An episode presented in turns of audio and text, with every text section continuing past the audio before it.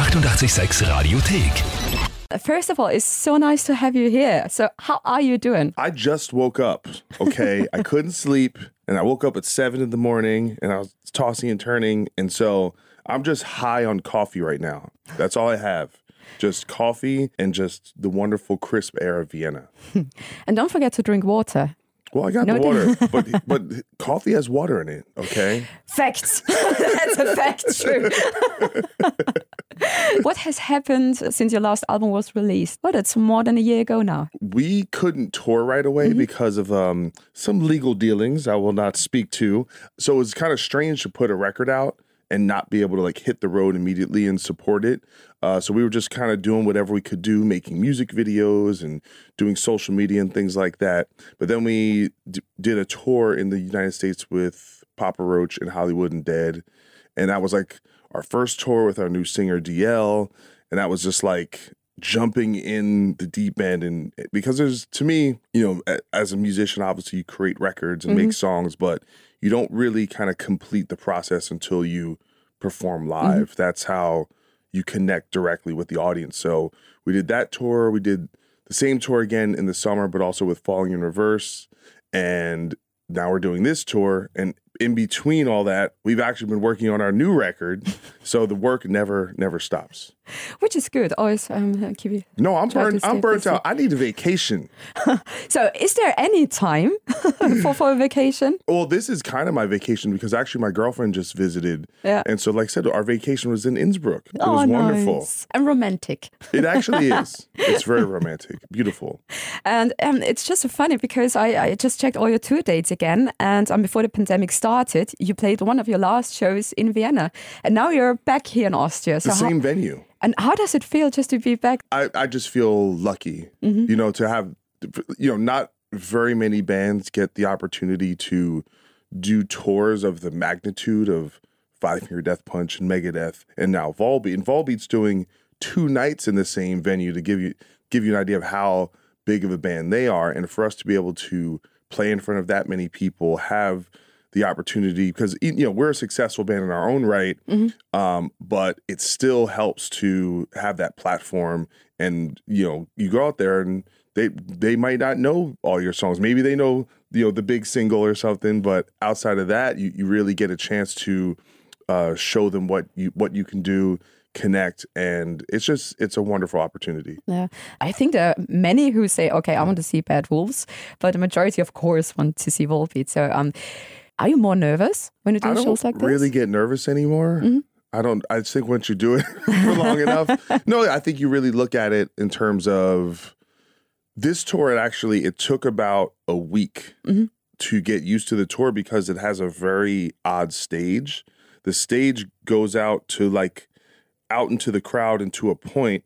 So there's like a diamond in Mm-hmm. the middle of what they call the parasite pit. When if you ever seen Metallica, they'll they'll call it the uh, snake pit. Mm-hmm. So the VIP people or the people who are like maybe they they pay a lot for tickets right there, but when we play, there's not that many people there. So all the people are far away, and you have to run out and go jam on this catwalk, and it just just to get used to that took a while. But once we kind of figured that out, then I was like, oh, this is kind of cool. It's mm-hmm. like a it's a totally different experience. And then you know you're you're just you're figuring that out, and then you you, know, you start playing well, and you get confident. And at the end of the day, I think not that I don't pay attention to the crowd, but I feel like you have to hone in on your performance, and the, if you're confident in yourself, the people will pick that up. Mm-hmm. If you're just like you're just you just do your thing and don't worry about oh do, are they here for me are they a Volbeat fan don't worry about that just if I enjoy what I do people will understand oh you know you know it's it's like a trick it's almost like getting uh you know when you give your dog a command it's like sit and if you believe it they will sit and um, let's just travel um, back in time a little bit.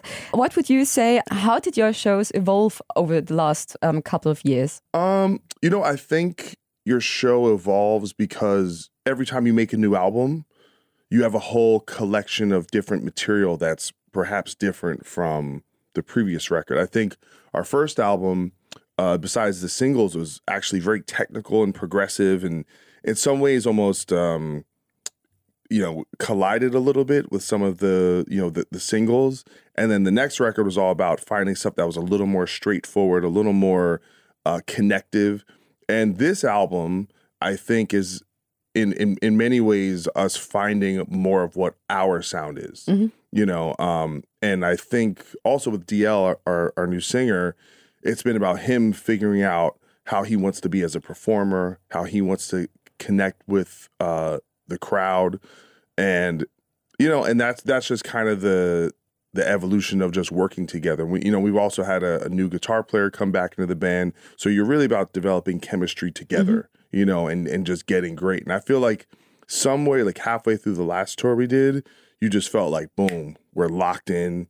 Where you know you you feel that you're going to go out there and your job is to not only entertain your fans but also win new fans you know? And so that's just just bringing that energy having fun you know? Because i think if you're having fun on stage people connect with that Yeah, and especially with uh, with a new album, how do you um just know? Okay, this is the perfect set list because the more songs you have, the harder it might get.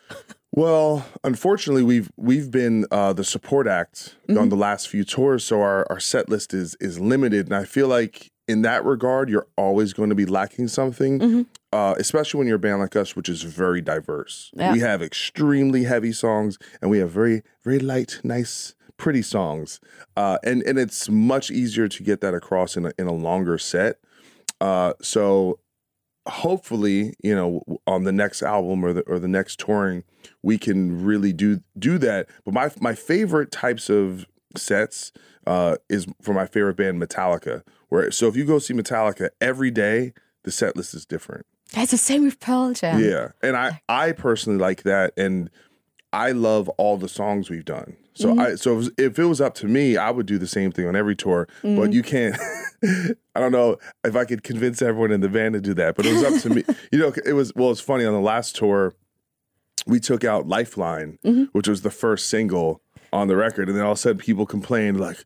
Why are you not playing Lifeline? And I'm like, I, I, I guess we have to play Lifeline. Yeah. So then you kind of realize you're like, there's certain songs you probably Have, have to. yeah i mean you know you know because at the end of the day you don't want to disappoint people Mm. or, or make them sad they go i didn't hear my favorite song where's lifeline you know But that's a very interesting topic because you can discuss it for a very long time. Because on one hand, of course, some people maybe only see one show during a tour, and of course they will miss some songs if you, if you really don't play the hits. For example, I s- I've seen Pearl Jam three times this year, and I never saw Black. Like, oh my god, I haven't really been to a i'm gonna cry concert? i'm gonna cry right now But actually on the other side, I, I I heard so many other songs of rarities. Like, oh my god, they really play that. So it's very mixed feelings about that. yeah volbeat's not playing my two favorite songs by them so i need to have a conversation with them straighten them out about the concert um, itself. So, how does um, the last few minutes look like before you walk on stage? Is everything very calm?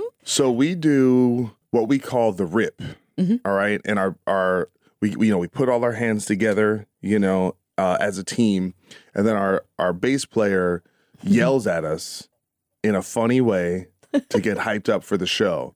And then we go at the end of it, we go one, two, three, rip. You know, it's it's more like a sports team going out to uh into the fierce battle of competition. But Yeah. it, but it, it's a lot of fun, and it it gets the camaraderie together, and you know, Yeah. it's it's a ritual. Yeah, and, and it's also some kind of sport when you're on stage because you're not just standing there doing nothing. It's uh, physically work. Absolutely. Yeah, Absolutely. I mean, but like I said, we're, we're only playing a, a half hour, you know, so, so, yeah. you know, if you're playing a really long set, then you work a little bit harder. But because of that stage I was telling you about, literally, there's times I'm sprinting, Yeah. you know, like I- I'm, I'm actually getting some, some cardio in, which is, which is a lot of fun. Aren't you afraid that anything will will happen? Like, oh my god, I hope I don't fall. I have thought about that because where I'm at on the stage right, you know, it's kind of a sharp corner. Mm-hmm.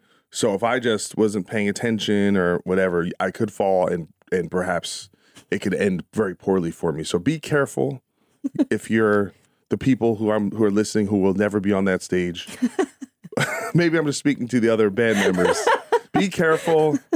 Don't drink before you go on stage. Be of clarity of mind and spirit. Are there still moments during a show where you just get overwhelmed by by the moment? Sure.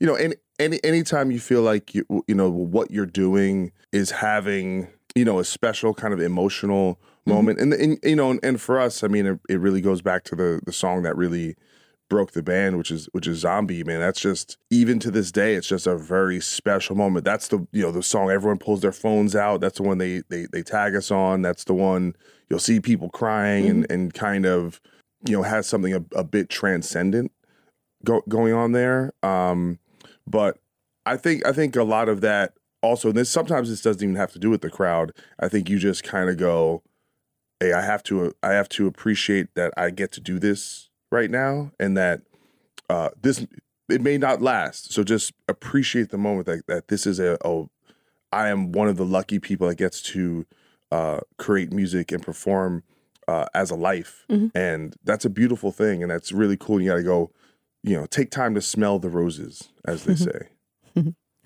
I had an interview with the album when the album was released, and I asked him because uh, you haven't been on tour at that time, how things will go for him because he's the new guy in the band. Uh, does he have to get you all coffee? So I just wanted to know. So how are things going with him? I think we get him coffee. We're trying to make sure he's good. Give him back rubs. And, So because you know, he's the new guy. yeah, you got to make him comfortable, you know? Well, no, no, I was, you know, he has a family, he has two children and a wife.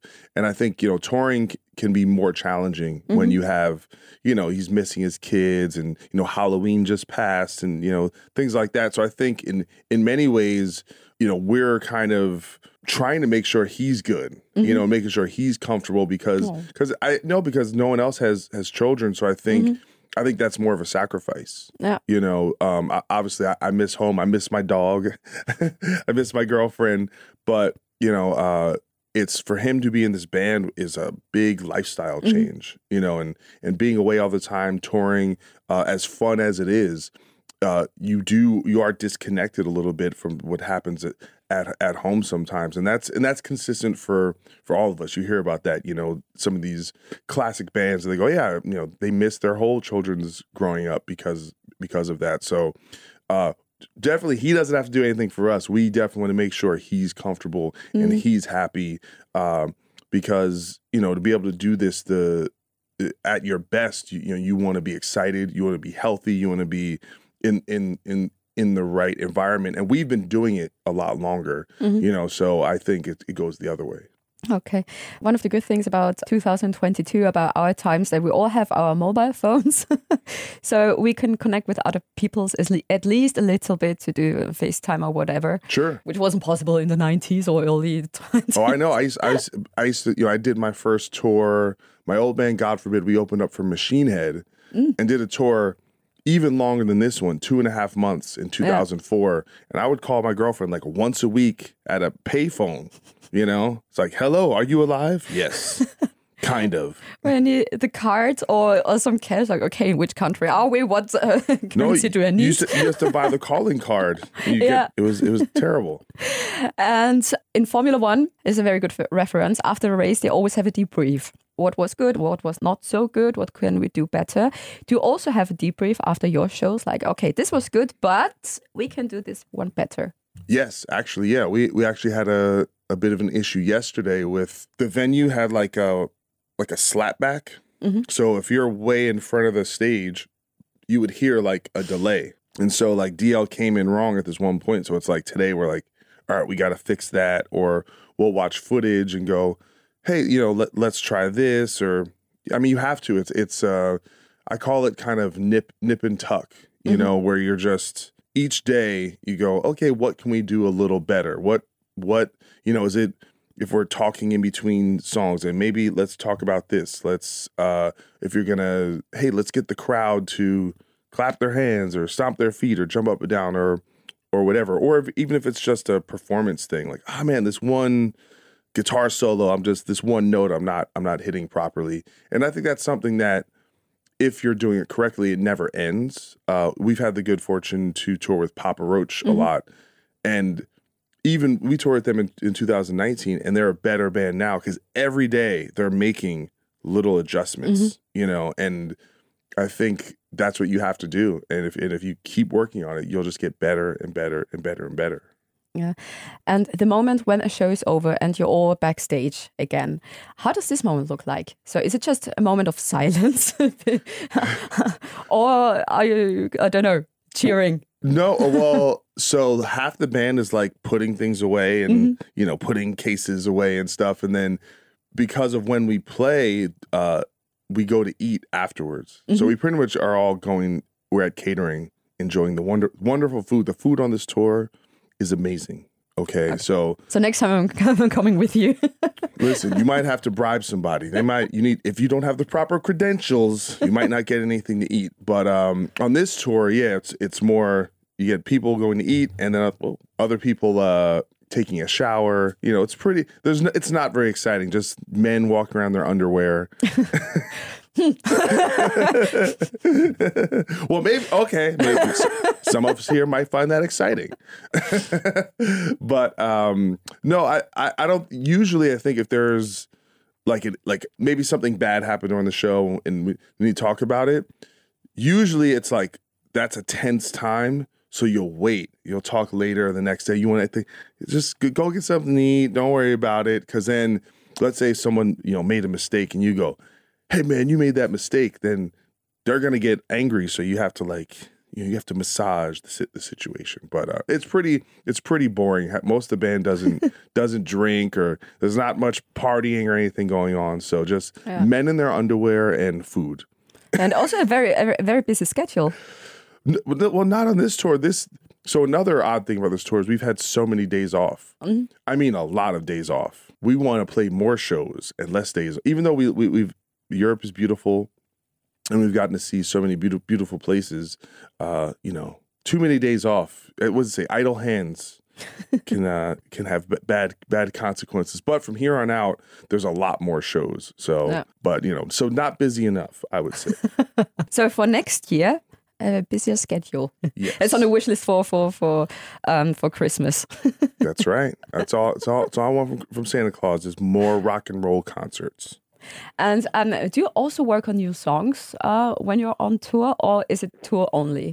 Well, it's interesting. The cover song, the uh, "Mommy, I'm Coming Home," we recorded that on the last tour.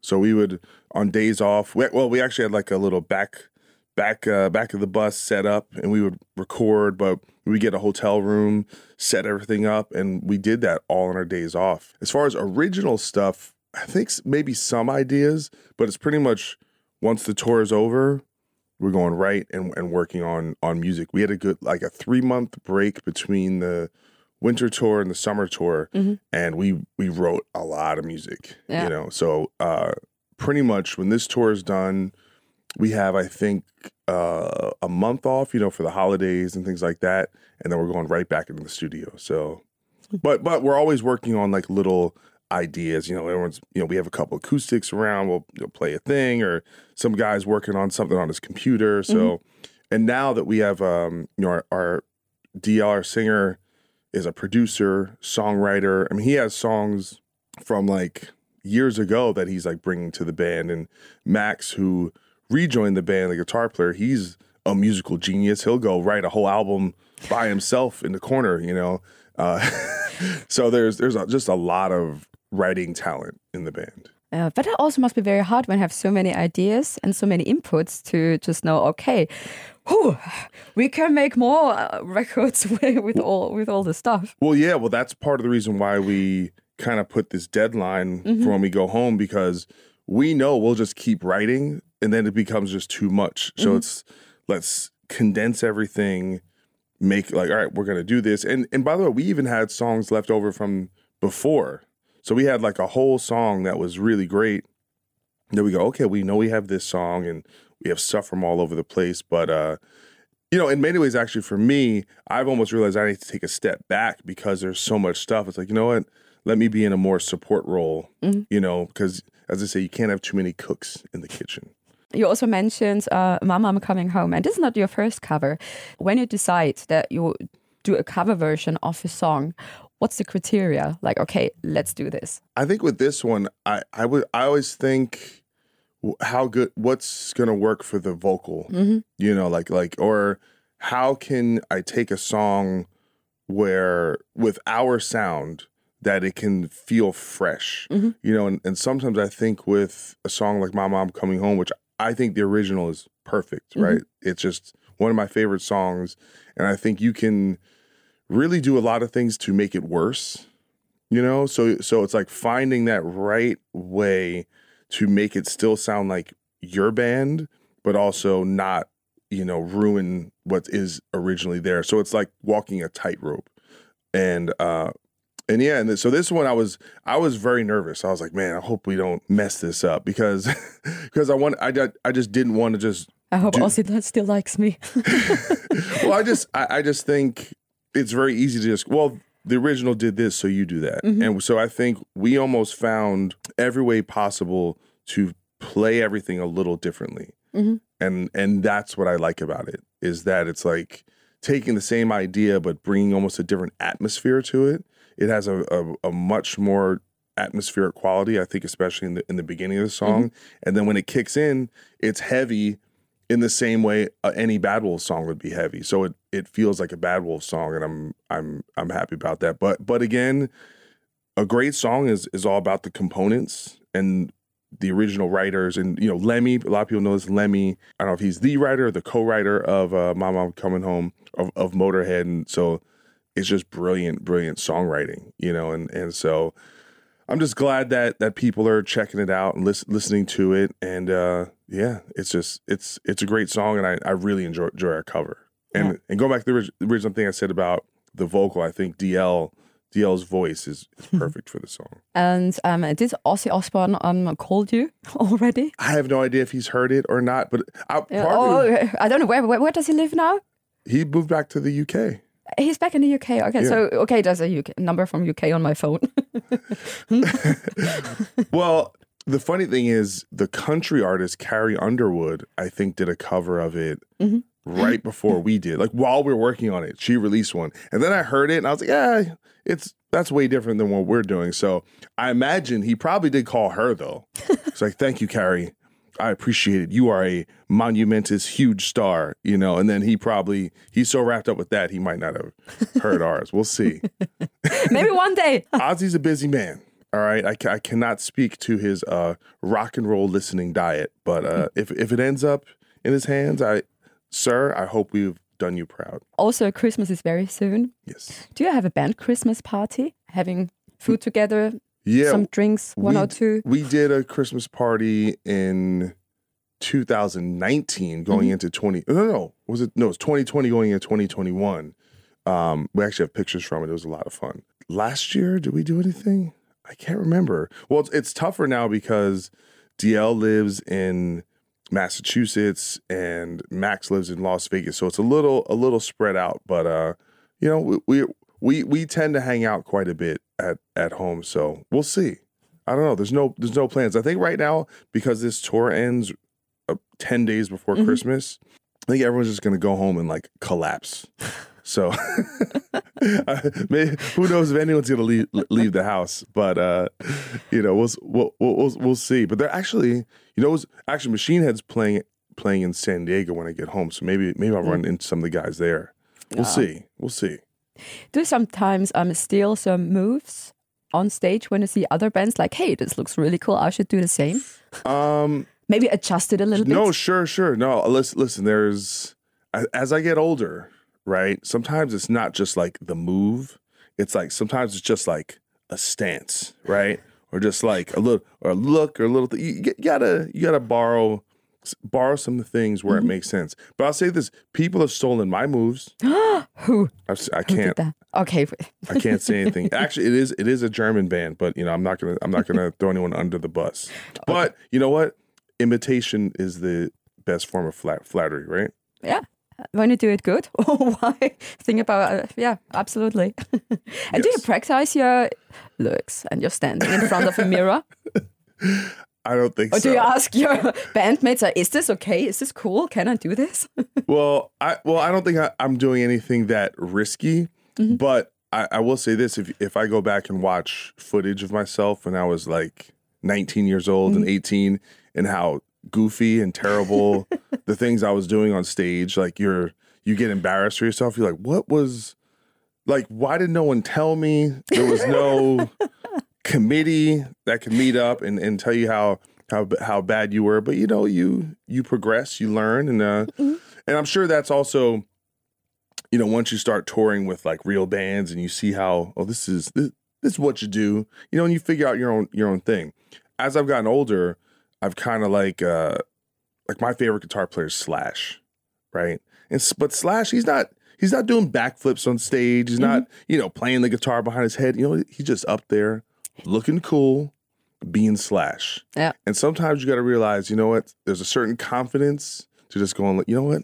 I'm just gonna just be in my essence, you know. so that's I've learned a little bit from that, but I can't can't stop headbanging. That's just you know when the when the when the when the groove overtakes me. That's just that's just what happens. Yeah. So you know, and I don't have like a cool hat like him that might if I headbang too hard it, it would fall off. So Yeah, then I think you would meet would, would need so many hats because then maybe it's just in the crowd somewhere and they, you will never get it back. well, you know, someone stole his hat one time, and he had he had to like go through some some measures to to, to retrieve it because I think there's only one like original slash hat. So I wonder if he survived. I think I know he got it back. He got it back. and uh, last question: um, any any plans already for for next year? Because I saw a few, I think three tour dates. Do what do you want to achieve? Well, we want to put out a new album, and that is the plan.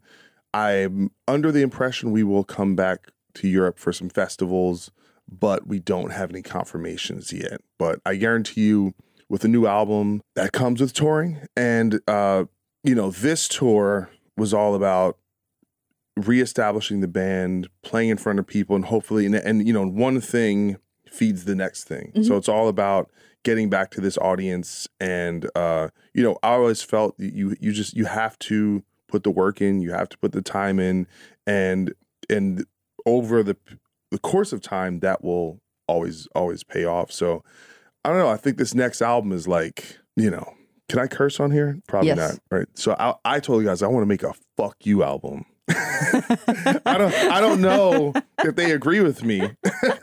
but uh but no, but but an album that really I think where we're not worrying about the outside world, we're just doing what we want to do Mhm. and make a, a statement record. And uh cuz the last record was kind of you know 60% done when our singer joined and now this the, this album we can build completely from the ground up with him involved. And you know and i think we you know that once you get into that like third record fourth record you know you you're getting that chance to really kind of put a stamp on things and and, and figure things out. So i don't know i'm excited. I'm excited to see to see where it goes because every time you don't know what it's going to be. Yeah. you know you go you create things you're like oh, i, I don't know. You, you you can in your mind you go oh, i want it to be this way or i want it to be heavier i want it i want to write a hit but it, it kind of doesn't work that way it kind of things just turn out how they turn out and that's always a process of discovery Yeah. And is there a venue you, you like to play? Because I recently saw um, Pink Floyd at Pompeii again, and I'm always like, oh my God, this looks so great. Is there a venue where you, where you say, okay, this would be a dream come true if we could play there? Well, we were supposed to play Red Rocks in Colorado, in Denver, and uh, with it was supposed to be like in this moment and Black Veil Brides and all these and Hollywood Undead, and then the pandemic happened and it got canceled. So I, I still want to play Red Rocks. That's that's on the list. I'm trying to think if there's any venues out here that I want to play. I'm trying to think off the top of my head. I can't think of any off off off the top of my head, but uh you know, we've we've had the good fortune to play a lot of incredible venues. We have one here in Austria. I'm at Burg Klamm. So it's a castle actually, Wow. which looks really amazing. There's always um, some some concerts during the summer, and every single concert is just so unique, just because um uh, the whole surrounding it's just magical incredible. there. By the way, I've- also I've never played Wacken, so that's on my my bucket list. So thank you so much. Thank you. It and will be fun. hopefully see you next year again when you maybe play a festival show here. Who knows? I won't say maybe. we're we're gonna put the Doc Coyle guarantee. All right, that is unimpeachable. Die 886 Radiothek. Jederzeit abrufbar auf radio886.at. 886! 886